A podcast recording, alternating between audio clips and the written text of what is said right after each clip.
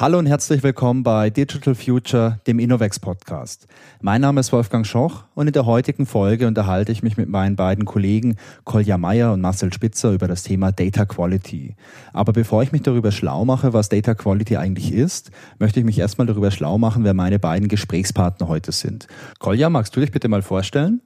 Ja klar, moin Wolfgang und äh, danke für die Einladung. Ähm, genau, ich bin Kolja Meyer, bin jetzt seit etwa fünf Jahren bei Innovex und tummel mich da auf diversen Datenprojekten rum. Also vor allem mit Data Engineering Fokus oder eben auch Machine Learning äh, Engineering. Und genau diese Schnittstelle finde ich eben auch super spannend. Ähm, einfach alles, was Daten angeht. Sehr cool, vielen Dank. Marcel, wie sieht's bei dir aus? Wie lange bist du denn eigentlich schon an Bord und was machst du so den ganzen Tag? Ja, hi Wolfgang, auch äh, hallo an die Zuhörer. Ich freue mich auch wie Kolja total äh, hier zu sein, zu Gast in deinem Podcast. Ähm, ich bin seit ja, ähm, sechs Jahren bei Innovex, ähm, war auch schon in verschiedenen Kundenprojekten unterwegs, habe dort verschiedene äh, ja, Rollen angenommen, vom, also meistens ähm, als Data Engineer, ähm, habe aber auch schon ja, man würde sagen, vielleicht am ersten ML-Engineer, also alles rund um Produktivierung von Machine Learning-Modellen gemacht. Und die Bereiche, wo ich da unterwegs war, war meistens so ähm, im Retail und E-Commerce. Und ihr beide seid ja auf mich zugekommen mit dem Thema Data Quality. Und ich möchte ehrlich sein, für mich war das anfangs gar kein großes Thema. Wenn es um Daten geht, da denke ich eigentlich eher an irgendwelche Algorithmen und Deep Learning und Machine Learning und an die ganzen in Anführungszeichen coolen Dinge. Und die Qualität von Daten, ja, die, die gehört ja irgendwo dazu. Für mich war das immer eher so eine Art Beiwerk. Und als wir im Vorgespräch schon ein bisschen über dieses Thema gesprochen haben, da wurde mir ja auch klar, okay, das ist wirklich interessant, da steckt viel dahinter. Und deswegen freue ich mich auch, dass wir uns da heute mal drüber unterhalten und auch ein bisschen tiefer eintauchen. Aber lasst uns doch vielleicht mal mit dem grundlegenden Ding anfangen, und zwar mit der Definition von Datenqualität. Was ist eigentlich Data Quality? Ja, also Data Quality, ähm, wenn man, wenn man im Internet recherchiert, findet man viele unterschiedliche Definitionen. Ähm, so wie ich das für mich ähm, verstehe, würde ich sagen, ähm, Datenqualität ähm, ist in erster Linie ähm, der, der Grad der Abweichung zwischen dem, was meine Daten repräsentieren und der Realität an sich. Also wenn man es mal ganz abstrakt ausdrücken möchte. Jetzt kann man das natürlich noch ähm, oder man kann noch mehr ins Detail gehen und sagen, ja, wir können jetzt in unterschiedliche Dimensionen zum Beispiel ähm, Datenqualität bewerten. Ähm, beispielsweise könnte man sich ähm, überlegen, wie vollständig sind denn die Daten, die ich jetzt habe oder wie aktuell sind sie. Ähm, oder halt eben wie, wie akkurat. Also ähm, das, was ich vorhin auch gesagt habe, mit wie, wie sehr entsprechen die Daten der Realität. Wenn ich jetzt beispielsweise ähm, einen, einen Temperatursensor habe ähm, und der ähm, äh, sagt mir, dass die Temperatur gerade in einem bestimmten Raum irgendwie 20 Grad ist, aber in der Realität sind es vielleicht nur 18 Grad, dann habe ich eben diese 2 Grad Abweichung, also eine Abweichung von der Realität und das würde meine Datenqualität beeinträchtigen in einer negativen Weise. Ich denke auch, ähm, das an, anhand von verschiedenen Dimensionen zu beurteilen, das bietet sich sehr an, weil Qualität, das ist ja irgendwie für jeden auch ein bisschen unterschiedlich. Ne? Und ähm, ich würde sagen, bei der Datenqualität oder bei den Datenprodukten, die ich bisher so ähm, gesehen habe, ist es tatsächlich auch immer ein bisschen ähm, natürlich produktabhängig. Also für, für, für ein Produkt ist es zum Beispiel total wichtig, dass jede, jedes, jedes Datenfeld, was man quasi sammelt, wirklich 100% akkurat ist, wie es in der Realität anfällt. Ne? Also jetzt wieder Beispiel Temperatursensor, dass das wirklich möglichst genau bis auf die zehnte Nachkommastelle irgendwie ermittelt wird. Ähm, aber zum Beispiel jetzt die, die Zeitigkeit, also wann das äh, zur Verfügung gestellt wird, nicht ganz im Vordergrund steht. Und ähm, deshalb ist Datenqualität auch immer abhängig von dem größeren Kontext. Das heißt dann aber, dass ich unabhängig von der Art der Daten jeweils individuell auf Basis von meinem Use Case entscheiden muss, welcher Grad an Qualität notwendig ist. Und wahrscheinlich werde ich da auch mit Menschen sprechen müssen, die dann aus Fachbereichen kommen und auch das fachliche Know-how haben, um solche Entscheidungen zu treffen, oder? Ganz genau. Und das ist auch ähm, schon ein ziemlich wichtiger Stichpunkt, also mit den Fachbereichen. Ne? Wir haben es hier mit Daten zu tun. Und ähm, dahinter liegt dann meistens in der Realität eben wirklich ein, ne, ein Prozess. Manche Geschäfte oder manche Kunden, die wir auch äh, im Portfolio haben, die sind ja zum Beispiel auch aus irgendwelchen analogen Business Cases sozusagen gewachsen. Und ähm, das Ganze jetzt erstmal in die digitale Welt zu, zu bringen, da braucht man äh, sicherlich die fachliche Expertise. Ich kann mir vorstellen, dass das dann aber auch ein ganz interessanter Prozess ist, oder? Also wenn ihr mit den Kunden dann oder mit den Leuten aus den Fachabteilungen sprecht, denn die haben ja eine ganz andere Sicht auf die Geschichte und äh, die sprechen ja womöglich auch eine ganz andere Sprache. Also wenn ich mich jetzt fachlich mit Daten beschäftige, dann habe ich einen ganz anderen Zugang, wie wenn ich jetzt von der technischen Seite komme und wenn ich so überlege, vielleicht habe ich ja als Fachexperte auch irgendwelche impliziten Annahmen, also vereinfacht gesagt, na ja, die Daten, die müssen ja passen, da mache ich mir keine Gedanken darauf, äh, darüber, sondern ich denke eher darüber nach, was ich damit erreichen möchte. Kennt ihr solche Situationen? Habt ihr da schon was erlebt in dieser, in dieser Art? Also oft ist es so, dass man in, in einem, an einem Produktteam arbeitet und im, im Rahmen dieses ähm, ähm, Projektes ähm, werden Datenpipelines implementiert. Das heißt, man hat ähm, irgendwo einen Anfang der Pipeline und ein Ende. Das heißt, man liest Daten von meistens von externen Quellen. Man schreibt sie dann irgendwo hin. Und oft wird es dann als ähm, ja so gewisserweise selbstverständlich erachtet, dass die Daten, die aus externen Quellen bezogen werden, von einer guten Qualität sind. Das heißt, die Annahmen beziehungsweise Erwartungen, die man an die Daten hat, ähm, mehr oder weniger bewusst, ähm, dass diese äh, Erwartungen halt auch alle ähm, erfüllt sind.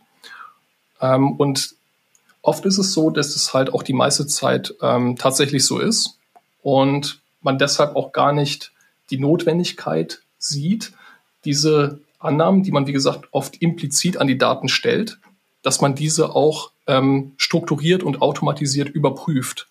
Ich glaube auch, was du da eingangs ähm, erwähnt hast, ne, dass da sich ähm, sozusagen die Technik und die Domäne gewissermaßen die Hand äh, geben müssen. Das ist ein total wichtiger und ein zentraler Punkt, den ich, den man, glaube ich, generell aktuell in der Industrie beobachten kann. Und ähm, das hat schon auch so ein bisschen mit der Vergangenheit von Datenplattformen zu tun, würde ich sagen. Ne? Also die letzten Jahre, Jahre äh, wurde vor allem der Data Lake sehr populär. Man hat Daten irgendwie reingepumpt, hat sich da aber vielleicht an der Stelle noch weniger Gedanken gemacht, so was für mögliche Datenprodukte können vielleicht in der Zukunft entstehen, sondern Hauptsache erstmal alles reinpumpen und dann mal sehen. Und heutzutage ähm, sind wir schon eher an dem Punkt, wo man die Daten wirklich wertschätzt und dann aber eben äh, entsprechend auch sieht, hey, ähm, es reicht jetzt nicht, wenn, wenn sage ich mal, die technische Seite draufschaut, ob die äh, ob die Datenpipelines alle grün durchgelaufen sind, also weil sie halt technisch Daten von A nach B schaufeln, aber jetzt eben gar nicht darauf geachtet wurde, was ist denn in den Daten eigentlich drin. Und ähm, das, glaube ich, ist eben historisch jetzt auch ein, ein relativ entscheidender ähm, Aspekt. Ja, und oft ist es ja auch so, dass diejenigen, die dann äh, dafür verantwortlich sind, die Datenpipelines äh, umzusetzen und auch zu betreiben, oftmals gar nicht so die Domänexpertise haben, um bewerten zu können, haben wir jetzt hier einen Datensatz mit hoher Qualität oder ist die Qualität durch irgendwas beeinträchtigt? Das heißt, es ist immer ein Zusammenspiel aus Engineers und Domänexperten. Und ähm, ja, die Domänenexperten sind meistens die, die sich am besten mit den Daten auskennen, die dann auch in der Lage sind, ihre Annahmen zu formulieren die eben als Grundlage für die Sicherstellung von Datenqualität dann notwendig sind. Du hattest jetzt vorhin schon mal ein Beispiel gebracht für Datenqualität. Also dieser Sensor, der zum Beispiel immer zwei Grad falsch misst. Also wenn es draußen 20 Grad hat, dann misst er nur 18 Grad. Das war ja schon mal ein Beispiel. Ähm, was sind denn weitere Beispiele für solche ja, Qualitätsmetriken, wenn es um Datenqualität geht? Hast du da vielleicht noch was, damit wir ein besseres Verständnis dafür bekommen? Also ein anderes Beispiel wäre zum Beispiel, also stell dir vor, du hast einen Online-Shop, du bietest ähm, verschiedene Produkte an. Und ähm, also du hast keine, keine Sensordaten, keine Messwerte ähm, in deinen Daten drin, sondern äh, zum Beispiel Artikelbeschreibungen oder Artikelmerkmale. Und da macht es zum Beispiel dann keinen Sinn, wenn du jetzt zum Beispiel denkst an einen, äh, ähm, an einen Schuh, ähm, wo dann halt in deinen Daten drin steht, dass er die Schuhgröße rot hat. Das macht einfach überhaupt keinen Sinn. Also der Wert, also technisch ist es völlig okay, es ist halt auch eine Zeichenkette, also völlig valide, aber der macht einfach in, in, in der Domäne, mit, mit dem, wenn man das Domänenverständnis ähm, halt äh, anlegt, sozusagen, ähm, macht dieser Wert einfach gar keinen Sinn. Okay, das heißt, wir sind jetzt an der Stelle, wo wir jetzt nicht nur sicherstellen möchten, dass die Daten, die jetzt beispielsweise durch so einen Sensor generiert werden, dass die korrekt sind und dass wir hier ein technisches Problem ausschließen können, also beispielsweise ein defekter Sensor. Wir möchten darüber hinaus auch noch sicherstellen, dass die Daten an sich logisch korrekt sind. Also du hattest ja das Beispiel mit der Schuhgröße rot und sowas möchten wir auch ausschließen. Wir möchten im Rahmen von der ganzen Data Quality also sicherstellen, dass die Daten in sich logisch korrekt sind. Stimmt das so? Genau. Und ich, ich glaube, auch da kann man quasi nochmal auf verschiedenen Ebenen unterscheiden. Also zum einen jetzt eben wirklich, wenn man sich jetzt mal so eine relationale äh, Beziehung vorstellt, ne, man hat äh, eben, wie Marcel das Beispiel gegeben hat, man hat eben eine Zeile von irgendeinem Online-Shop und der hat eben Kategorie, Kategorie Schuhe. Das wäre dann quasi der, ja, der ähm, sozusagen feingranularste, äh, ähm, äh, die feingranularste Sicht darauf quasi. Aber natürlich gibt es dann auch so ganz klassische, mehr agnostische Metriken, die dann tatsächlich auch gar nicht so viel ähm, Fachexpertise erfordern, wie jetzt beispielsweise, wie viel ähm, Zeilen bekommen wir denn eigentlich jeden Tag rein? Ne? Und ist das vielleicht, gibt es da irgendwelche ähm, Auffälligkeiten? Wenn jetzt irgendwie Black Friday ist, dann hat dieser Online-Händler sicherlich mehr Schuhe ähm, im Verkauf als, als sonst vielleicht davor. Und ähm, da kann man dann eben auch noch ein paar paar dieser ähm, Expectations, ähm, wie es oft genannt wird, also die Erwartungen, die man eben an die Daten hat, äh, anlegen. Das wäre sowas wie eine Anomalie-Detection, oder? Also, dass ich meinen Datenfluss laufend überwache, beispielsweise mit irgendwelchen KI- oder Machine Learning-Systemen, um herauszufinden, okay, jetzt gibt's hier eine Anomalie, hier ist eine Auffälligkeit und jetzt muss hier irgendwie reagiert werden. Genau, sehr gutes Stichwort auch. Ähm, und tatsächlich diese, diese KI-gestützten Verfahren, die können sogar heutzutage ein Stück weit bei der, ähm, bei dem Schritt helfen, wo man eigentlich das Expertisewissen braucht. Ne? Also die können quasi auch von der anderen Seite herkommen sozusagen und das nennt man dann äh, Data Profiling, also wo quasi, wo man sich erstmal auch automatisiert oder semi-automatisch quasi einfach mal ein System die Daten reinkloppt und am Ende bekommt man dann zum Beispiel raus, hey, für deine, für deine äh, Spalte Kategorie habe ich jetzt gefunden, Schuhe, Hemden und sonst was, aber du hast auch über irgendwie den, den Black Friday äh, eine, merkbare Abweichung zu anderen Tagen. Genau, und eigentlich kann man sagen, also jene, jede Anomalie ist ja, ähm, deutet ja auf eine Abweichung von der Realität hin. Und jetzt muss man unterscheiden. Eine Anomalie kann ja auch völlig ähm, valide sein. Das Beispiel, was Kolja gebracht hat, ähm, es ist Weihnachten und die Verkaufszahlen schießen in die Höhe, ähm, wäre jetzt ein, ein Indiz dafür, dass wir eventuell ein Problem mit Datenqualität hätten. Lohnt sich also nochmal genauer reinzuschauen und dann festzustellen, es entspricht den Tatsachen. Also wir haben kein Datenqualitätsproblem. Auf der anderen Seite kann halt eben so ein Ausreißer oder eine Anomalie in den Daten halt auch wirklich ähm, ähm, bestätigen, dass wir, ein, dass wir ein Problem haben in unserer Daten, mit unserer Datenqualität. Dass beispielsweise Daten doppelt importiert wurden oder so. Doppelt oder Beispielsweise, wenn, also nochmal um bei dem Beispiel des Temperatursensors zu bleiben, wenn der, wenn der Sensor einfach technisch nur in der Lage ist, Temperaturen von minus 30 bis plus 100 Grad zu äh, messen und er dir jetzt einen, einen Temperaturwert von 500 Grad übermittelt, dann weißt du, das kann gar nicht stimmen. So eine Art Plausibilitätscheck dann. Genau, ja. Für mich wirkt das so, als ob man diese Datenqualität heute bei solchen Anwendungen schon ganz schön in den Mittelpunkt stellt. Denn diese ganzen Checks, ob die Daten logisch richtig sind, da braucht man ja auch ganz schön viel Domänenwissen, dass man dann irgendwie einen Code gießt, um das zu überprüfen. Und das geht schon stark darüber hinaus, einfach nur die Input-Daten zu validieren und um da im Prinzip sicherzustellen, dass das Format stimmt. Also ist das jetzt ein valider Integer oder ist das jetzt ein valides Datum? Wobei beim Datum muss man aufpassen, denn ich glaube, da sind auch schon verschiedene Dissertationen drüber geschrieben worden, über das Parsen von korrekten Datumsformaten.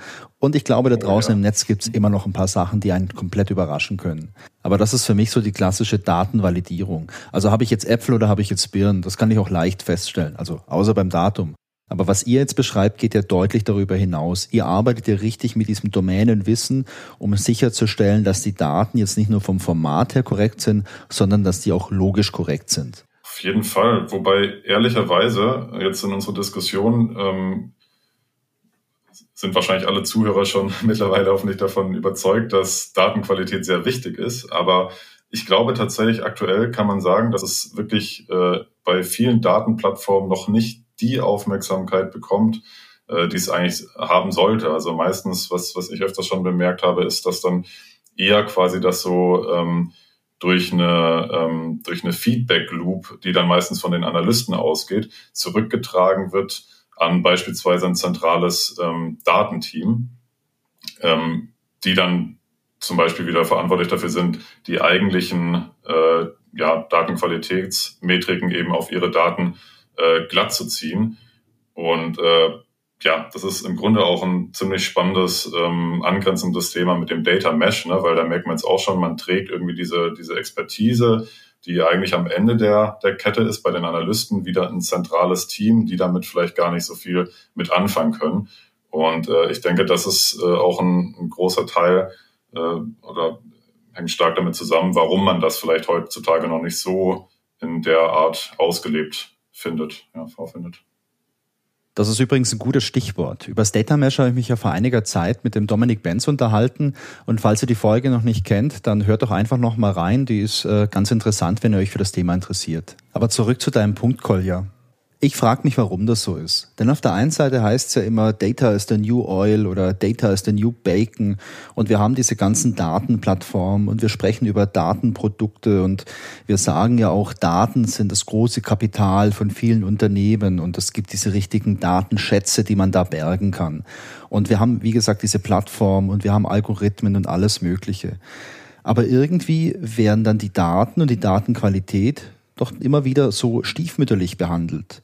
Und ich muss dann so eine Analogie denken. Denn wenn ich im Supermarkt bin und mir irgendwelche Lebensmittel kaufe, dann wird ja oft damit geworben, dass die Zutaten, dass die richtig, richtig gut sind. Da haben wir irgendwelche Bio-Zutaten, die wurden von Hand gepflückt, die sind in ganz tollen Anbaugebieten angebaut worden. Und es wird damit geworben, dass diese Zutaten eben so richtig, richtig gut sind und deswegen das Produkt ja auch gut sein muss. Und ich bin ehrlich, bei mir funktioniert so eine Werbung eigentlich immer. Ich frage mich aber, warum dieses Bewusstsein jetzt im Datenbereich noch nicht so super stark ist. Denn wir sagen ja auch immer gerne mal Shit in, Shit out. Das bedeutet, wenn ich irgendwo schlechte Daten reinstecke, dann kann ich keine wirklich sehr guten Ergebnisse oder jetzt in dem Kontext ein sehr gutes Datenprodukt bekommen. Und da würde mich einfach mal interessieren, warum ist das so? Und warum ist dieses Bewusstsein noch nicht an allen Stellen so stark, wie es vielleicht sein sollte?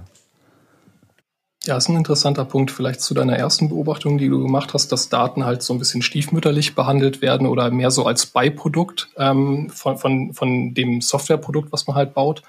Ähm, ich glaube, ähm, also gibt es natürlich ganz viele verschiedene Gründe, aber ein, ein Grund ist halt auch, es, es funktioniert halt. Also die meiste Zeit geht es ja gut.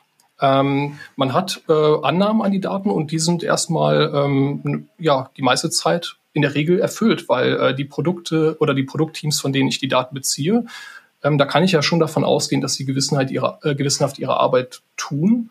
Und ähm, das Problem ist halt, ähm, wenn ich jetzt ähm, auf Grundlage von, von Daten äh, Entscheidungen treffe, sei es automatisiert oder teilautomatisiert oder wie auch immer, oder ich zum Beispiel Prognosemodelle auf den Daten trainiere, ähm, dann, dann reicht es ja, wenn da jetzt irgendwie mal äh, ein Fehler alle paar Jahre mal auftritt, um äh, eine krasse Fehlentscheidung zu treffen, die aber dann schon katastrophal sein kann.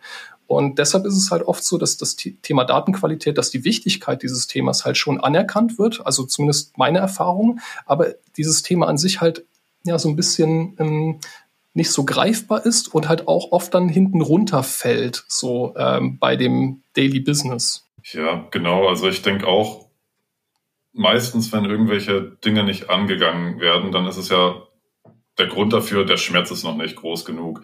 Ich hatte dazu aber tatsächlich gerade in Bezug zu Data Quality vor kurzem einen sehr äh, spannenden Artikel gelesen.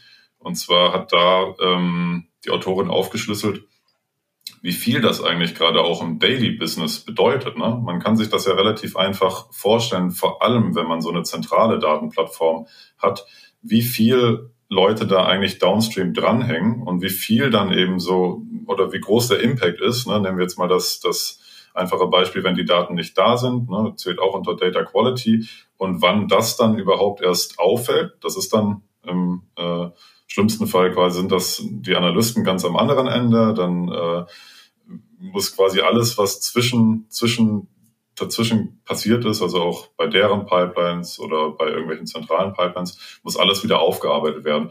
Und wenn man solche Inzidenz, das ist also quasi ein ganz einfaches Mittel, quasi da auch mal äh, gegenzuhalten, wie schwerwiegend das Problem eigentlich ist ne, und wie oft das dann eben auch auftritt.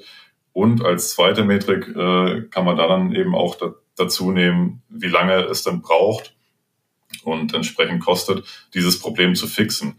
Und ich bin mir sicher, bei den meisten Projekten würde der, der Verantwortliche ziemlich schnell einsehen, dass es sich da lohnt, quasi genauer hinzuschauen und mehr zu investieren. Das erinnert mich so ein bisschen an die Softwareentwicklung. Vor vielen, vielen Jahren in einer anderen Firma, in der ich mal gearbeitet habe, da hatten wir mal ein Projekt und da wollte unser Kunde keine Qualitätssicherung bezahlen, also keine Tests. Wir hatten das damals, glaube ich, irgendwie auch explizit ausgewiesen. Fragt mich nicht warum, aber vielleicht war das damals so üblich, da kann ich mich nicht mehr ganz, ganz korrekt dran erinnern. Auf jeden Fall hat der Kunde oder der Projektmanager auf Kundenseite damals gesagt, ja, also ihr seid solche Experten ähm, und ich erwarte, dass da einfach keine Fehler gemacht werden. Deswegen können wir uns das auch sparen. Und ähm, ja, ich hatte damals nicht so super viel Erfahrung, war ein Berufseinsteiger, aber ich fand es damals auch schon irgendwie komplett absurd, so eine Erwartung zu haben, dass keine Fehler passieren. Also ich meine, der Wunsch ist natürlich sehr nachvollziehbar und auch sehr verständlich, aber natürlich machen wir immer Fehler, natürlich passieren überall Fehler.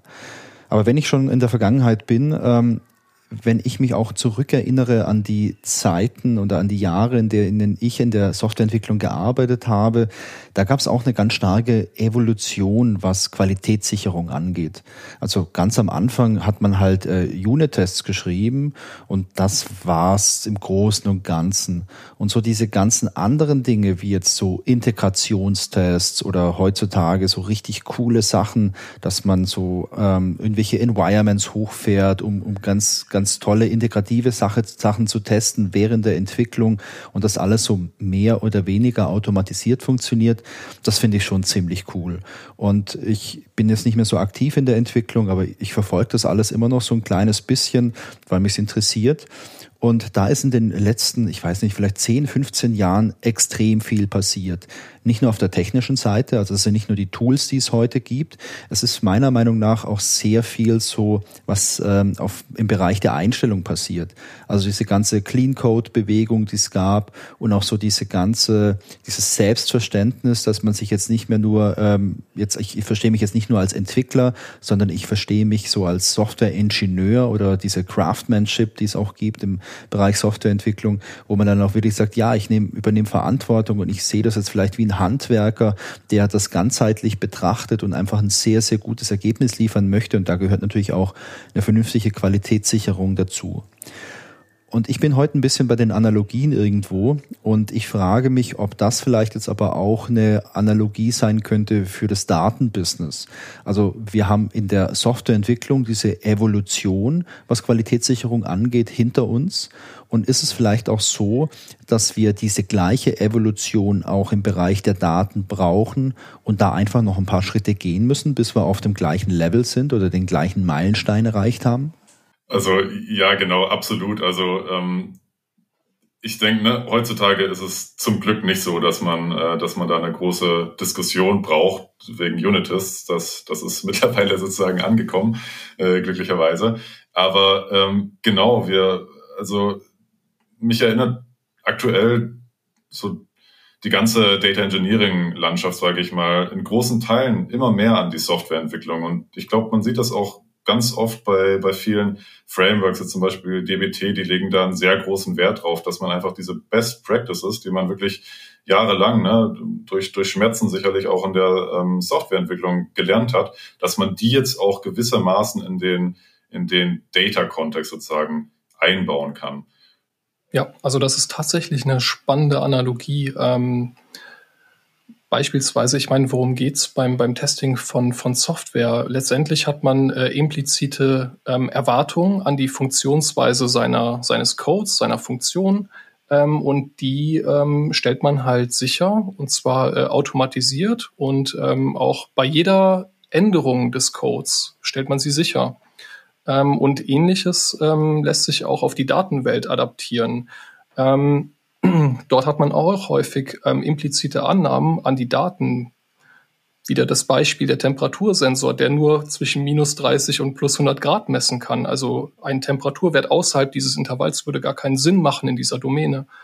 Ähm, und diese ganzen impliziten Annahmen versucht man halt eben explizit zu machen und dann halt auch eben äh, automatisiert und ähm, regelmäßig ähm, sicherzustellen, insbesondere wenn sich der, wenn sich der Datensatz ändert.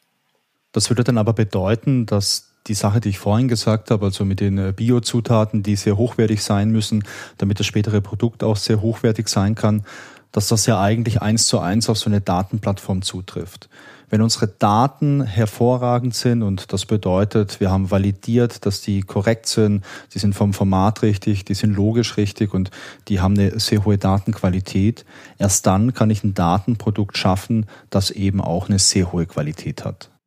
Genau, also wir haben ja äh, eben schon darüber gesprochen, dass in der Softwareentwicklung gewisse Praktiken angekommen sind, ne? wie es ist selbstverständlich, dass wir Testbarkeit haben, dass wir Tests schreiben, dass wir Versionierung des Codes äh, haben.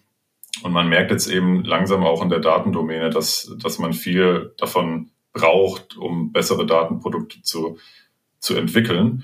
Und ähm, was, was ich jetzt in letzter Zeit öfters auch mal gelesen hatte, war, inwiefern es zum Beispiel auch Sinn machen würde, SLAs anzubieten, wirklich auch für Datenprodukte oder die Art, wie man Daten bereit ähm. Ein verwandtes Stichwort wären da die Data Contracts, ne, dass man also wirklich ganz genaue äh, Spezifikationen hat, was man in den Daten, ähm, was man von den Daten erwarten kann, wann man sie erwarten kann und dass, dass zum Beispiel auch äh, generell das Thema Datenqualität in diesem, sage ich mal, Data Asset, ne, das wäre dann auch wieder die Richtung vom Data Mesh, ähm, Wert gelegt wurde. Ja, das ist eine spannende Sache. Ich glaube, es kommt halt auch stark auf den Use Case an, denn ich glaube auch so eine sehr, sehr hohe Datenqualität, die braucht man ja sicher auch nicht überall. Also wenn ich jetzt beispielsweise eine kostenlose Wetter-App auf meiner Website habe und das ist irgendwie ein Hobbyprojekt, dann ist es vielleicht ja auch in Ordnung, wenn die Daten nicht immer korrekt sind oder wenn die Daten mal irgendwie unvollständig sind. Denn meine User, die wissen dann, okay, das ist nur Wolfgangs kostenlose Wetter-App und die ist nicht immer erreichbar und manchmal hat die vielleicht auch eine kleine Abweichung, aber sie sieht vielleicht cool aus und deswegen nutzen wir und deswegen ist es okay. Also hier ist vielleicht so eine extrem hohe Datenqualität gar nicht notwendig. Ganz anders sieht es ja dann aber aus, wenn jetzt die Daten oder so ein Datenprodukt so mein Kerngeschäft ist. Also wenn ich jetzt irgendein Online-Business habe und da halt keine physikalischen Produkte verkaufe, sondern nur eine digitale Dienstleistung, eine Datendienstleistung, dann werde ich ein sehr großes Interesse daran haben, dass meine Daten korrekt sind, dass sie vollständig sind und dass sie zuverlässig sind. Denn meine Daten werden ja dann höchstwahrscheinlich von anderen Leuten wiederum verwendet und die verlassen sich ja drauf dass, äh, ja, dass ich einfach was Vernünftiges und was Zuverlässiges liefere. Da kommt ja auch sehr viel äh, Vertrauen mit ins Spiel, was dann mitunter auch natürlich sehr wichtig ist für mich ähm, in meinem Bereich oder in meinem Business. Und da finde ich jetzt so diesen Begriff, den du genannt hast, mit den äh, Data Contracts eigentlich sehr, sehr spannend, dass ich wirklich einen Vertrag in Anführungszeichen festlegen kann, in dem genau definiert ist, wie meine Daten beschaffen sind und was für eine Qualität die haben damit ich mich da einfach drauf verlassen kann.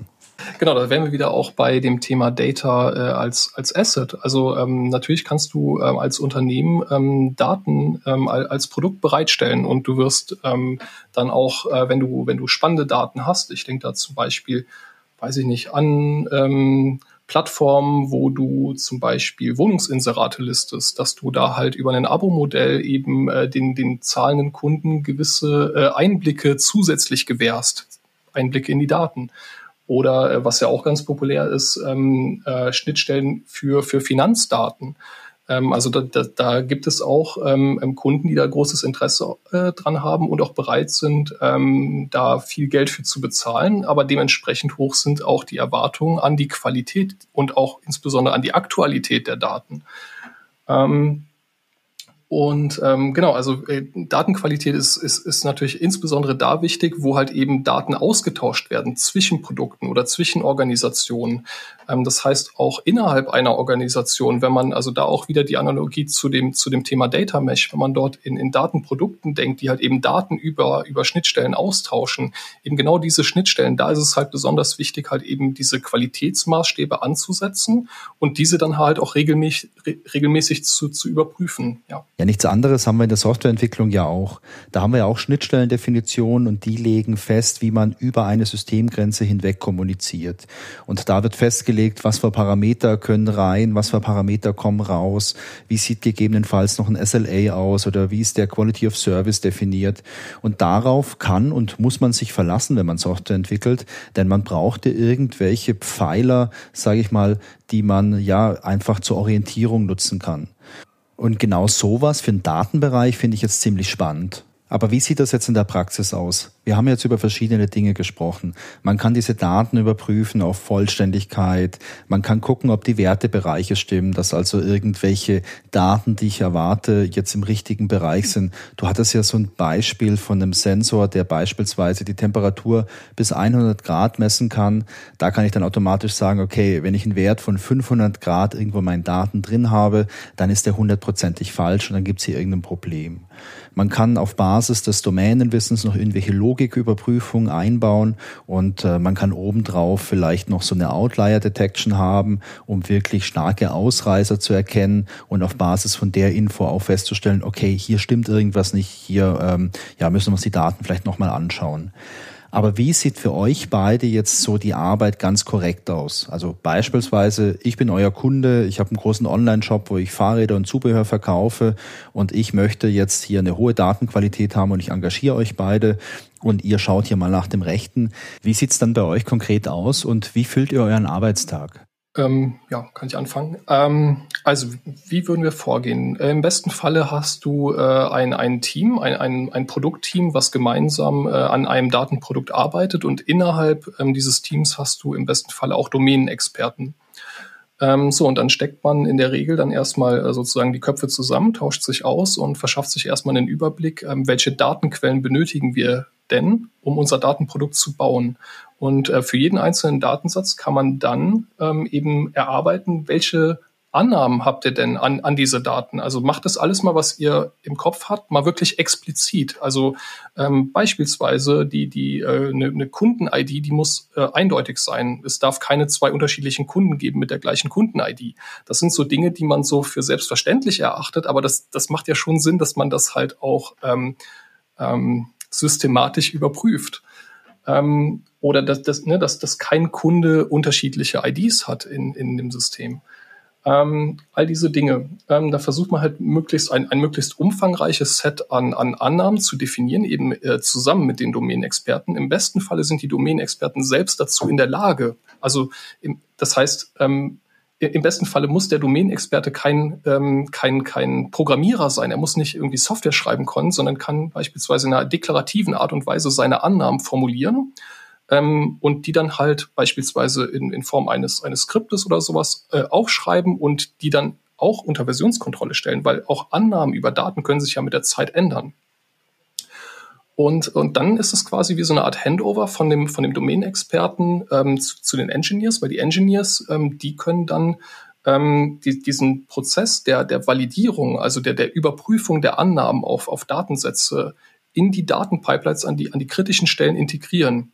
Das ist im Prinzip einfach ein generischer Prozess, der auf, auf Grundlage von, ein, von einem beliebigen Set von Annahmen prüft, ob diese Annahmen erfüllt sind oder nicht. Und ähm, je nachdem, ob dann eben die Annahmen erfüllt sind oder nicht, kann man dann verschiedene Aktionen in die Wege leiten. Es könnte zum Beispiel ähm, sein, dass äh, wenn man, wenn da jetzt eine Annahme gerade mal nicht erfüllt ist, die aber nicht besonders kritisch ist, weil es vielleicht noch in so einem Toleranzbereich liegt, ähm, dass man da eben die Daten einfach ähm, weiterhin verarbeitet, aber zumindest eine, eine Nachricht rausschickt an den Slack-Channel oder per E-Mail, dass da zumindest äh, Leute darüber informiert werden, dass da irgendwas irgendeine Auffälligkeit in dem Datensatz war.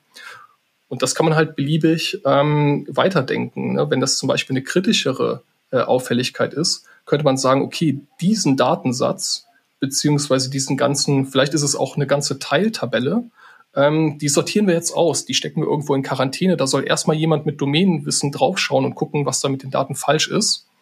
Ähm, der Rest läuft aber weiter durch.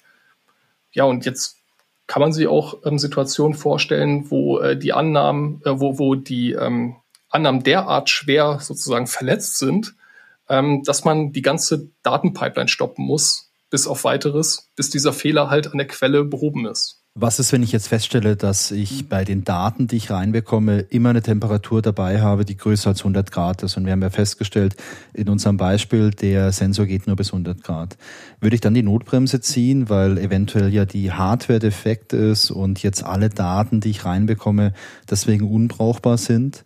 Und die Daten, die ich reinkomme, wenn die sich jetzt mit den vorhandenen Daten vermischen, dann wird ja vielleicht auch das Datenprodukt, das ich habe, unbrauchbar. Genau, und selbst wenn es nur ein temporäres Problem ist, also zum Beispiel, wenn der Sensor jetzt nur mal für ein paar Minuten falsche Werte ähm, äh, geliefert hat, selbst das könnte halt, ähm, also die Lücke, die dadurch in deinem Datensatz entsteht, wenn du diese, diese, ähm, dieses Zeitintervall sozusagen einfach nur aussortierst, diese Lücke, die könnte so kritisch sein, dass du äh, sozusagen gezwungen bist, auch die ganze weitere Verarbeitung zu stoppen, selbst wenn der Sensor irgendwann wieder valide Temperaturwerte liefert. Also das Beispiel ja, weiß nicht, ob das jetzt so gut ist, aber man findet sicher Beispiele, wo, wo das eben so ist, dass man selbst valide ähm, äh, Daten dann eben nicht mehr weiter verarbeiten kann, bis eben dieser invalide Datensatz halt gefixt ist. Wenn man jetzt beispielsweise über irgendwelche Zeitintervalle hinweg Daten berechnet, irgendwelche Durchschnitte, und auf Basis von den Durchschnitten trifft man irgendwelche Entscheidungen. In der Firma werden zum Beispiel irgendwelche großen Finanzentscheidungen getroffen. Ich kenne mich nicht so gut mit Aktien aus, aber wenn ich jetzt mir diese Durchschnittswerte anschaue und daraufhin entscheide, hey, dieses riesengroße Aktienpaket, das verkaufe ich jetzt, weil das ist ein super guter Moment dafür und im Nachhinein feststelle, oh, da war ein Fehler drin und jetzt ist die Firma leider pleite, weil wir alles falsch verkauft haben, dann wäre es natürlich schlecht solche Sachen. Ja, sowas oder, oder stell dir vor, so Transaktionsdaten, ne? wenn du jetzt zum Beispiel Warenein- und Ausgänge in einem Lager hast und du sortierst dann mal irgendwie so ein paar Transaktionen aus, dann kann das halt dazu führen, dass dein Lagerbestand irgendwie negativ ist. Aber du kannst ja gar keine negative Anzahl von Artikeln in deinem Lager haben. Sowas zum Beispiel. Interessant. Ich entnehme deiner Schilderung, dass ihr iterativ vorgeht. Das finde ich spannend, denn ich komme ja aus der Scrum-Ecke und da gehen wir auch immer iterativ mhm. vor. Wir haben ja so diesen Grundsatz im Scrum, inspect and adapt, also mach eine Iteration und beurteile sie dann, schau dir an, was hat gut funktioniert, was hat schlecht funktioniert und adaptiere dann, also lerne dann daraus für die nächste Iteration. Ist dieser agile oder iterative Ansatz für euch auch eine ganz normale Vorgehensweise? Ja, gerade bei der Data Quality, finde ich, bietet sich das auch äh, total gut an. Also aus meiner Erfahrung, äh, und wie wir ja vorhin auch schon besprochen haben, ist es manchmal ein bisschen schwierig, das Thema anzugehen. Ne? Das man kann dann in so viele verschiedene Richtungen denken und es stehen man irgendwie alle Türen offen und damit sind dann gleichzeitig irgendwie auch alle halb zu, weil man nicht weiß, wo man, wo man hinlaufen will. Und ähm, meine Empfehlung ist da immer quasi wirklich mit, mit, einem, mit einer ganz simplen Metrik, sage ich mal, anzufangen. Ne? Also wir hatten vorhin ja auch schon erwähnt, einfach mal aufzuschreiben, das muss auch noch überhaupt nichts Automatisiertes sein. Das könnte einfach sein, man, man legt irgendwo ein Excel-Sheet an und man hinterlegt, wann ist welcher Data Quality Incident aufgetreten. Ne? Und ähm, wie lange haben wir beispielsweise gebraucht, um das Ding zu fixen. Und dementsprechend, ne, wenn man dieses ganz minimalistische Framework hat, kann man sich da auch dann quasi sprintweise oder in welchen Abschnitten auch immer dann auch verbessern. Ne? Vielleicht könnte dann, dann ein Action-Item sein, hey, wir haben jetzt für die ersten Incidents irgendwie ähm, zwei Stunden gebraucht und jetzt versuchen wir mal aus, irgendwie eine, eine Bibliothek zu verwenden, äh, beispielsweise Great Expectations, oder wir versuchen einfach mal ähm, stärker wieder Schema zu verwenden, ne, wo dann, wo man beispielsweise auch äh, direkt die Typen, die typischen Typen, ja, die typischen Typfehler quasi abfängt. Ne? Also ist das jetzt ein Integer oder ein String und ist ja auch schon eine Art ähm, Erwartungshaltung, die man da quasi an die Daten hat. Ne? Und so kann man sich dann tatsächlich iterativ so ein bisschen ranrobben an die, an die dann auch größeren, komplexeren Metrik. Ne? Das kann ja, wir hatten jetzt schon, schon ein paar ähm, komplexere Beispiele zusammen, vielleicht wo, wo Daten auch in einer äh, zeitlichen Verbindung stehen oder das kann sich natürlich dann auch über verschiedene Tabellen ähm, erstrecken. und das kann man dann quasi iterativ hinzunehmen. Also ähm, Datenqualität ist ja auch etwas, was man nie endgültig zu 100 Prozent garantieren kann. Das ist ja auch ganz äh, ähnlich wie wenn man Softwarequalität sicherstellen würde. Da kann man noch so viele Unit-Tests schreiben und so weiter, aber zu 100 Prozent ausschließen, dass dein Code jetzt bugfrei ist, das, da würde niemand die Hand ins Feuer legen. Also da kann immer was Unvorhergesehenes passieren. Und ähnlich ist das halt auch bei der Datenqualität. Also jede erfolgreich validierte Erwartung, ähm, die zahlt natürlich ähm, auf die Datenqualität ein. Und so kann man halt sagen, okay, wir fangen vielleicht mit einem minimalen Set von, von Erwartungen an, die wir an einem bestimmten Datensatz äh, haben und erweitern diese sukzessive, insbesondere dann, wenn doch mal irgendwo äh, eine Auffälligkeit auftritt, die halt problematisch ist. Ähm, genau. Und wichtig ist halt, dass man dann eben ein, äh, ich sag mal, generisches ähm, Framework hat, um halt eben ein beliebiges Set an Annahmen äh, auf Datensätzen zu validieren. Genau. Dieses iterative Vorgehen ist ja auch ein ganz gutes Vorgehen, um gute Argumente fürs Management oder für einen Projektleiter zu finden. Denn wenn man wirklich sagt, wir gehen iterativ vor und wir fangen mit kleinen Schritten an und schauen dann, was passiert, dann muss man ja eben nicht direkt irgendwie 200 PT investieren, um jetzt mal einen ersten Wurf zu bekommen und erste Auswertungen zu bekommen, sondern man kann ja eventuell auch mal mit 5 PT anfangen und kann sagen, okay, wir setzen uns jetzt mal fünf Tage hin und machen mal ganz groben Überblick, wir sichten die Daten, wir führen vielleicht mal ein paar Interviews mit den Leuten, die sich mit der Domäne auskennen, um hier ein besseres Verständnis zu haben. Und am Ende haben wir vielleicht eine ganz kleine Outlier Detection auf den Daten.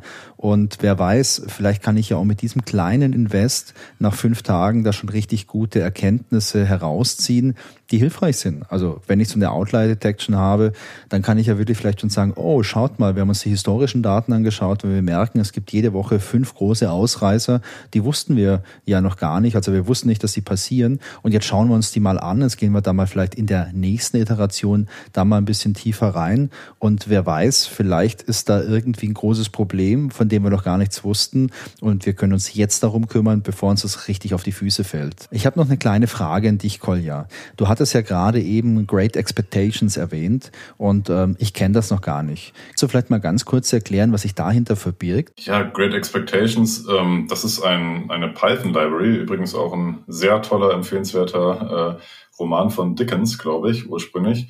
Und ähm, genau, also zu Deutsch tatsächlich auch der Roman die, die gleiche Übersetzung, also große Erwartungen. Und ähm, das ist quasi auch was, was man in dem in der Library vorfindet. Also es geht tatsächlich, die, also das Ziel von dem Projekt ist ein bisschen, dass man Expectations, also diese Erwartungen definiert. Ne? Und das können jetzt, ähm, ist jetzt ein bunter Blumenstrauß aus dem, was wir auch teilweise schon erwähnt haben. Also das sind zum Beispiel Row Counts über eine ganze Tabelle oder irgendwelche ähm, kategorischen Eigenschaften, die man, äh, ne, die man in den Daten erwartet, wie wir es vorhin hatten mit den Kategorien. Ich erwarte nur Schuhe und, und Hemden irgendwie in meiner Tabelle, bis zu ähm, relativ ausgeklügelten äh, statistischen Metriken, die man eben dann auch an, äh, an seine Daten quasi anlegen kann. Und da sind wir quasi auch gar nicht weit von entfernt von dem, was wir eben beschrieben haben. Also sprich nach einem initialen äh, Ramp-up, sage ich mal, dass man eben die diese Library in, in die entsprechenden Datenpipelines integriert. Wenn man sozusagen diese Groundwork mal getan hat, ist es im Grunde danach immer sukzessive diese Expectations hinzuzufügen. Und das Schöne dabei ist wirklich, dass die relativ selbstsprechend sind. Also ähm, ich weiß jetzt nicht, wie eine explizit, explizit heißt, aber das ist dann wirklich sowas wie ähm, expect Count bigger than, keine Ahnung was, ne? und dann setzt man dann quasi nochmal eine, einen bestimmten Integer ein. Sprich, das ist also auch äh, eine perfekte Schnittstelle für, ähm, für äh, Fachexperten und eben die technische Seite von, von der Schnittstelle hatten wir es ja jetzt auch schon öfters. Und äh, damit haben wir bisher eigentlich immer ganz gute Erfahrungen gemacht. Ja, cool. Wenn man das so einfach formulieren kann, dann ist das ja fast schon so eine Art domänenspezifische Sprache. Ich finde es super, wenn dann jemand aus einer Fachabteilung sich hinsetzen kann und direkt solche Regeln runterschreiben kann, ohne jetzt ein großes Hintergrundwissen über Programmierung oder so zu haben, sondern wenn man dann vielleicht wirklich einfach solche fertigen, vorgefertigten Regeln nehmen kann mit, äh, ja, überprüf mal den Row Count oder irgendwelche anderen Sachen und dadurch halt so eine, äh, ja, Qualitätssicherung zu erreichen. Ganz genau.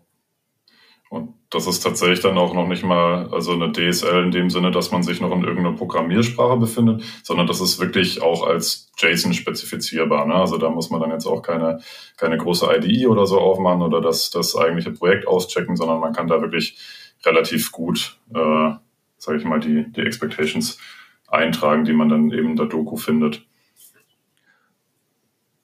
Also ja, ähm, es, geht, es geht beides. Also du kannst die äh, Expectation in Form von äh, JSON-Files ähm, definieren. Ähm, Great Expectations bietet dir aber auch ähm, an, über verschiedene APIs halt ähm, direkt mit einem Datensatz zu interagieren. Beispielsweise kannst du deinen Datensatz in Form von einem Pandas Data Frame oder einem Spark Data Frame einlesen wandelst diesen dann in einen Great Expectations Data Frame um. Das ist im Prinzip einfach nur wie ein Wrapper um deinen ursprünglichen Data Frame.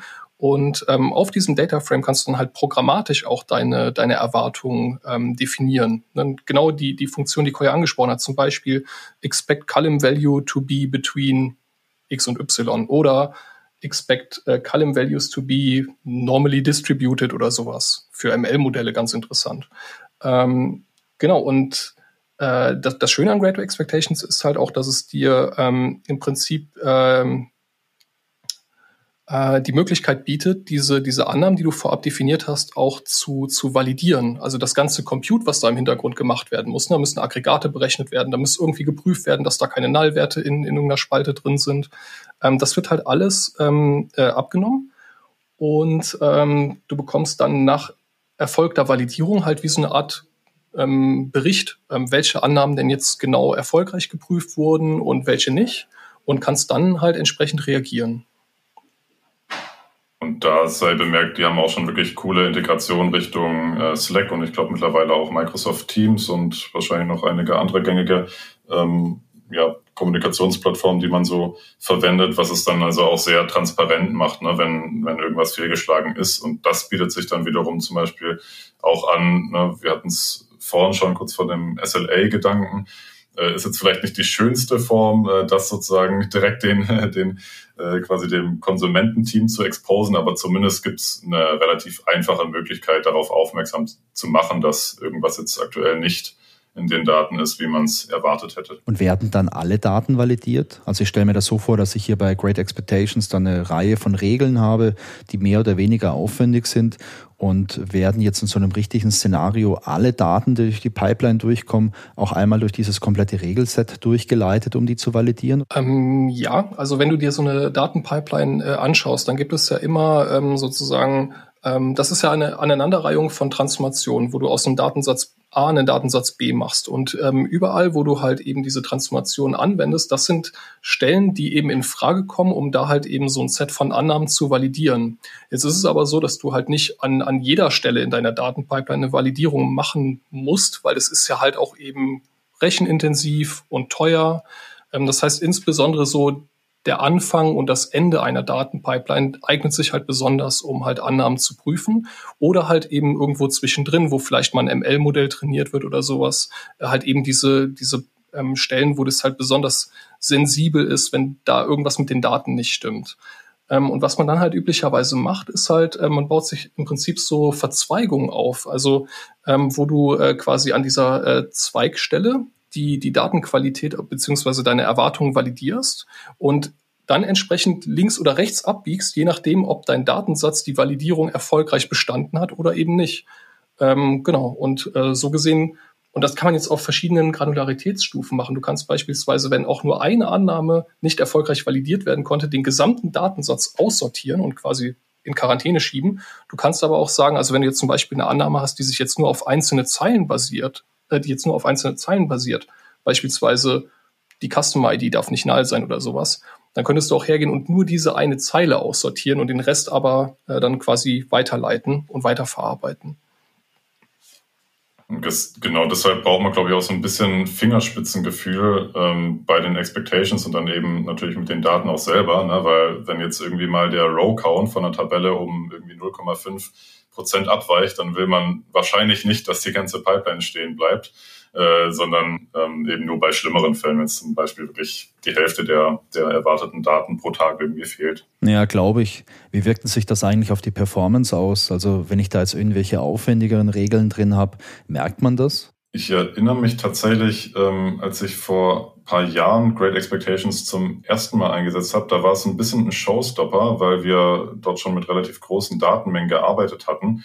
Und dort, also damals war es nur möglich, quasi äh, dass die Library quasi auf einem Node quasi zu verwenden. Mittlerweile ist es aber tatsächlich möglich, auch Great Expectations in Kombination mit beispielsweise Spark zu verwenden. Also sprich, dass dann auch die Validierung verteilt stattfindet.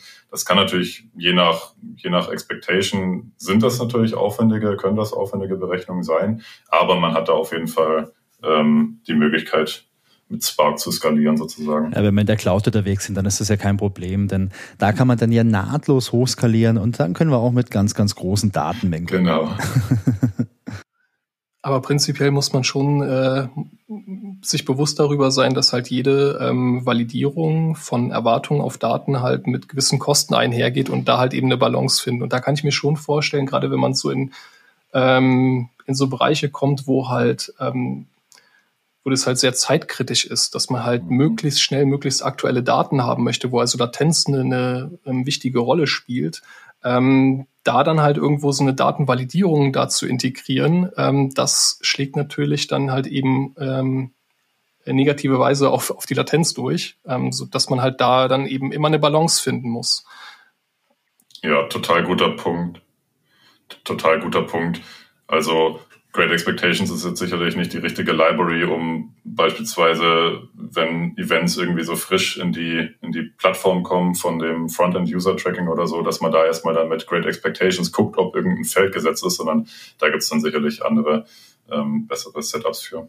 Und ansonsten, wenn ich große Datenmengen habe und jetzt eine sehr geringe Latenz brauche, gibt es dann vielleicht auch andere Strategien? Also, dass ich beispielsweise nur jedes tausendste Datenpaket mir anschaue und irgendwie validiere, um da wenigstens ein gutes Gefühl zu bekommen, halt durch so eine Stichprobe. Oder gibt es vielleicht noch andere Möglichkeiten, wie ich dann umgehen kann, wenn ich jetzt nicht unbegrenzte Ressourcen habe, um das live alles durchzuführen? Genau, das, das wäre eine Idee. Also das könnte man halt machen, also dass man halt ähm, systematisch ähm, Samples von deinen Daten, äh, von den Daten validiert, ähm, was halt eine andere Alternative ist. Also man kann auch unterscheiden, ähm, äh, möchte man die Validierung machen, bevor man die Daten beispielsweise ähm, in, in den größeren Datensatz integriert oder bevor man sie an äh, externe Konsumenten halt ähm, bereitstellt. Ähm, oder möchte man das im Nachhinein machen?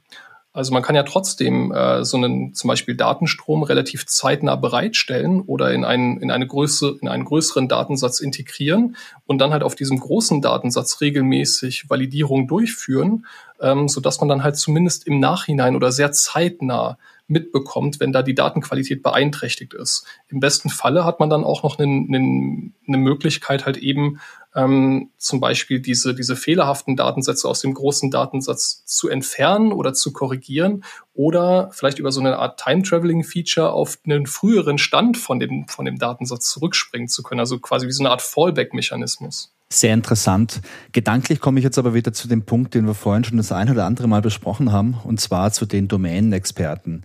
Denn hier brauche ich ja eigentlich die Unterstützung von den Domänenexperten, denn nur die können mir sagen, ob es auch in Ordnung ist, wenn ich diese Daten vielleicht einen Tag später oder eine Stunde später analysiere und dann den Pointer bekomme, hey, da stimmt irgendwas nicht, du musst jetzt noch irgendwo reagieren. Denn für uns Techniker ist es vielleicht immer ziemlich cool, die modernste und die skalierendste Lösung zu haben, aber hier finde ich es jetzt auch spannend, spannend, dass es vielleicht ja einfachere Lösungen gibt, die mit weniger Hardware, mit weniger Ressourcen auskommen und je nach Use Case auch noch sehr, sehr gut passen können. Ganz genau. Also wie, wie wir eingangs schon besprochen hatten, dass es von, von Datenprodukt zu Datenprodukt eigentlich unterschiedlich, was für Datenqualitätsmetriken entscheidend sein können. Und ähm, dementsprechend sollte man dann auch den, den Katalog von Great Expectations von der technischen Seite, sage ich mal, vorsichtig benutzen. Das macht jetzt sicherlich keinen Sinn, alle, ich weiß nicht wie viele hundert Expectations, die da mittlerweile gelistet haben, die einfach mal ähm, ad hoc über die Daten laufen zu lassen. Das ist sicherlich nicht das empfehlenswerteste äh, Herangehen. Lasst uns doch zum Ende hin noch einen Blick in die Zukunft werfen. Wir haben jetzt viel darüber gesprochen, dass es schon Gemeinsamkeiten zwischen Software Engineering und Data Engineering gibt. Okay, da steckt auch überall schon der Begriff Engineering drin. Aber wir haben darüber gesprochen, dass sich jetzt im Software Engineering ganz viele Sachen im Zusammenhang mit Qualitätssicherung entwickelt haben und dass sich die Sachen auch immer noch weiterentwickeln und dass wir jetzt im Data Engineering ähnliche Ansätze sehen. Was glaubt ihr denn, wie sich das Data Engineering in diesem Bezug in den nächsten, weiß nicht, vier, fünf Jahren vielleicht weiterentwickeln kann. Der berühmte Blick in die Glaskugel. Ja, ich hoffe, ihr habt eure Kristallkugeln äh, schön poliert. Das hatte ich euch ja vorab gesagt. Jetzt ist der Zeitpunkt dafür. genau, genau. Poliert und bereit. Ja, also ähm, ich denke und hoffe ähm, gewissermaßen auch, dass die verschiedenen Disziplinen, sage ich mal, ähm, noch enger zusammenwachsen werden. Ähm, ich glaube, im Data Engineering kann man das äh, aktuell ganz gut beobachten, dass es nur so sprießt von, von neuen Frameworks und Tools, woraus man einfach dann auch sieht, der Bedarf und diese neuen Frame, Frameworks und Tools, gerade eben auch in äh, viel mit der, mit dem Fokus auf klassische Softwareentwicklung. Ähm, und da denke ich, ist der Bedarf weiterhin sehr groß und äh, ich denke, da wird es gewissermaßen dann auch zu einer, zu einer Verschmelzung kommen, stellenweise. Also was man ja auch die letzten Jahre gesehen hat, dass die Unternehmen halt mehr und mehr auch datengetrieben werden. Heißt, ähm, sie treffen Entscheidungen basierend auf Daten, ähm, teilweise bereits halb oder voll automatisiert. Ähm, es werden mehr und mehr ähm, ähm, Datenprodukte gebaut, in dem Sinne, dass man halt auch eben zum Beispiel ähm, maschinelle Lernverfahren einsetzt, wo halt auch Datenqualität eine zentrale Rolle spielt. Und daher kann ich, ähm, also was ich feststelle, ist halt eben, dass, dass Daten mehr und mehr als eigenes Asset begriffen werden, wo man dann halt auch ein eigenes Interesse daran hat, da halt eben ein qualitativ hochwertiges Produkt anzubieten, sei es innerhalb eines Unternehmens über verschiedene Datenprodukte hinweg, aber auch über Unternehmensgrenzen hinaus. Beispiel der Anbieter von Finanzdaten oder Wohnungsinseraten oder so etwas in die Richtung. Das heißt also, dass es auch in Zukunft noch ganz spannend bleibt. Ich kann mich noch an Projekte erinnern, wo ich als Entwickler tätig war und dann auch äh, zu tun hatte mit Leuten aus dem Data Engineering Bereich und ich mich manchmal schon gefragt habe, hey, warum nutzt ihr vielleicht nicht die Best Practices, die wir ja auch haben, also sowas wie Versionskontrolle beispielsweise. Und man hat dann miteinander gesprochen und hat sich gegenseitig da auch mal Tipps gegeben. Und das fand ich immer eine total gute Sache, weil man da auf der einen Seite Wissen weitergeben konnte, das für einen selbst selbstverständlich war auf der anderen Seite aber auch was Neues lernen konnte. Und ich sag mal, ähm, wenn man jetzt so zehn Jahre nur Java-Entwicklung macht, dann steckt man da halt ganz tief drin in diesem Java-Tunnel und hat vielleicht nicht unbedingt so viel Ahnung, was es noch an modernen, interessanten Sachen und Ansätzen gibt, die halt außerhalb von dem Kosmos sind. Und für mich waren solche Projekte dann auch immer ein ganz guter Weg, um einfach mal was Neues dazu zu lernen. Ich finde schön, dass wir bei uns halt Leute aus allen Bereichen haben und ich beobachte auch, dass gerade so die Software Software Best Practices, dass die jetzt halt nicht nur bei uns in der Entwicklung verwendet werden, sondern dass die ganz selbstverständlich auch im Bereich Data Engineering verwendet werden. Denn da entwickelt man ja auch Software, vielleicht auf einem anderen Level oder mit einem anderen Fokus. Und diese Best Practices, die werden auch natürlich im Bereich ITO verwendet, also bei den Kolleginnen und Kollegen, die sich um den Betrieb von Systemen kümmern, weil da wird heutzutage natürlich auch Software entwickelt. Da muss man auch irgendwelche Dinge versionieren. Da müssen auch irgendwelche Skripte getestet werden etc. Und ähm, das finde ich einfach super super spannend. Ja, ich finde, das ist eine total gute Analogie ähm, zu, zu Data Engineering generell, ne? weil ähm, das ist jetzt nicht nur, also Data Quality ist eben ein so ein Aspekt aus der Data Science-Ecke und vielen verschiedenen natürlich auch Infrastrukturthemen sind da immer relevant. Deshalb ist auf jeden Fall ein super spannendes Feld und ich glaube, das wird es auch noch, noch bleiben. Und idealerweise arbeitest du mit äh, Kollegen und Kolleginnen in einem Team zusammen, die halt eben die unterschiedlichsten Skills ähm, vereinen, um halt eben gemeinsam äh, an einem Produkt zu arbeiten. Und so kann man halt auch ähm, gegenseitig voneinander lernen und halt auch eben Synergien schaffen. Ja, da bin ich ein Riesenfan und zwar eigentlich schon mein ganzes Berufsleben lang. Ich fand es immer schon toll, im Team zu arbeiten mit vielen Leuten, die ein unterschiedliches Wissen haben. Dann mal ganz ehrlich, du kannst nicht alles wissen. Also du kannst vielleicht in der Breite schon ja, ein ziemlich breites Wissen haben, um Dinge zu verstehen, um Zusammenhänge zu verstehen.